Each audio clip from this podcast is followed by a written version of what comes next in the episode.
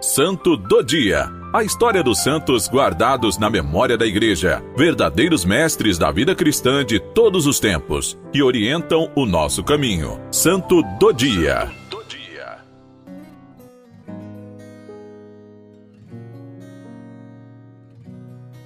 Hoje, dia 15 de junho, celebramos mais um bem-aventurado, mais um santo, santa brasileira, Albertina Berkenbrock.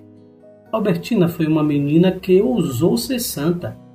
Foi com essas palavras que Dom Jacinto Berkman, bispo diocese de Tubarão, Santa Catarina, referiu-se a ela na cerimônia de sua beatificação.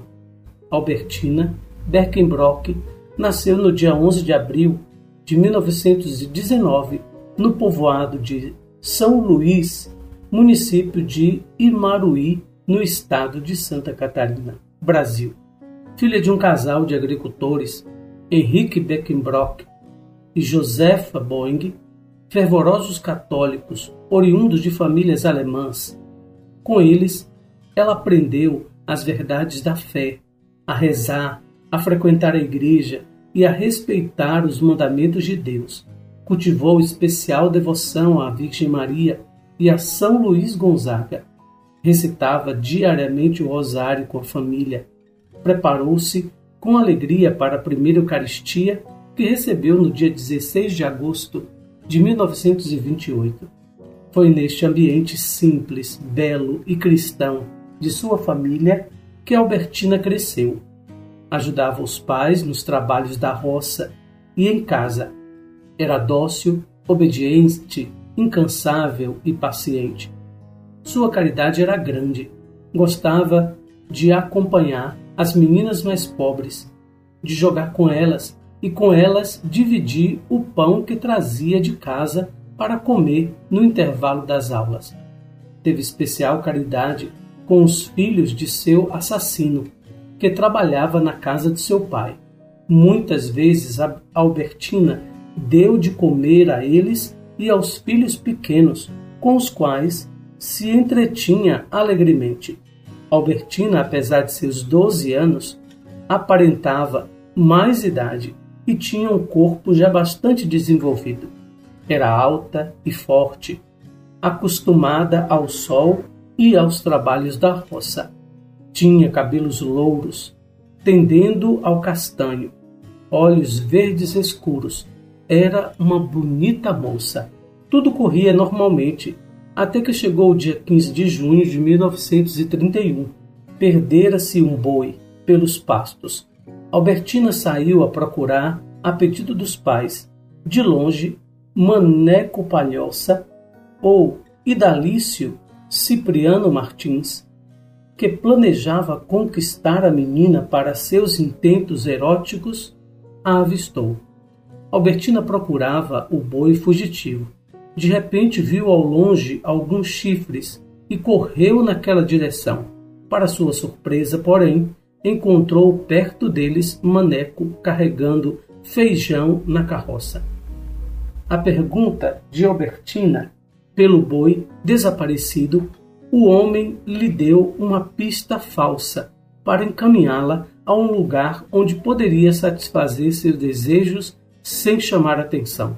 Albertina seguiu a indicação de Maneco e embrenhou pela mata.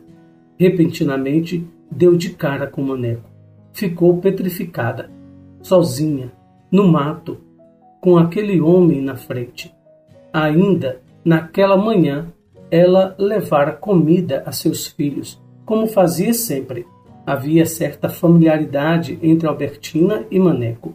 Ela o chamava de Maneco Preto, como todo mundo, sem que ele se ofendesse. Maneco lhe propôs seus intentos.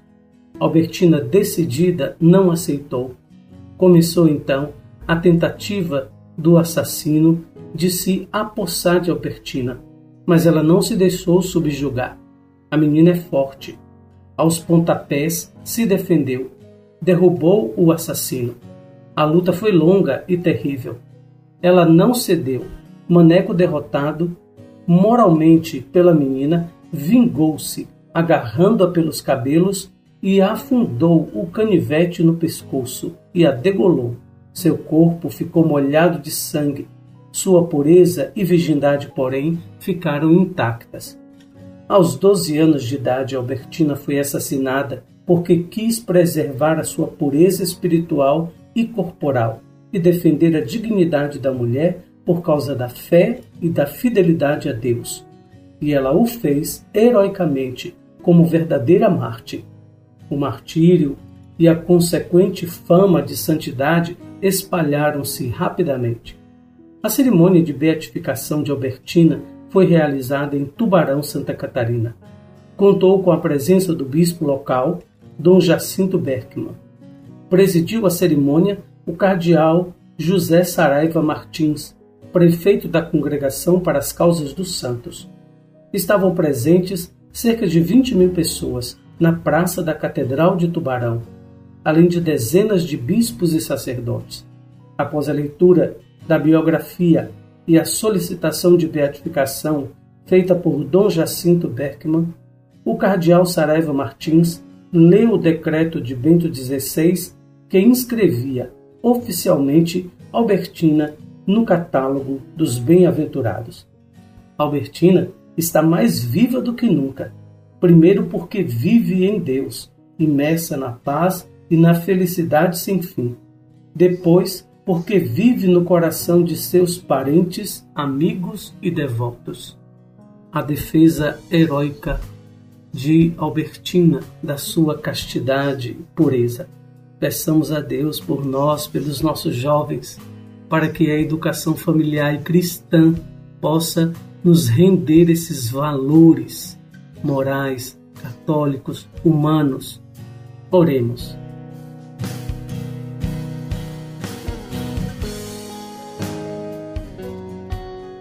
Deus, Pai de todos nós, vós nos destes vosso Filho Jesus Cristo, que derramou seu sangue na cruz, por amor a cada um de nós. Vossa serva Albertina foi declarada bem-aventurada pela Igreja, por quem, ainda jovem, também derramou seu sangue para ser fiel à vossa vontade e defender a vida em plenitude. Concedei-nos, por seu testemunho, nos tornemos fortes na fé, no amor e na esperança. Vivamos fielmente os compromissos do nosso batismo. Façamos da Eucaristia a fonte e o cume da nossa vida cristã. Busquemos continuamente o perdão através da confissão. Sejamos plenos do Espírito Santo, vivenciando a Crisma e cultivemos os valores do Evangelho por intercessão de Albertina.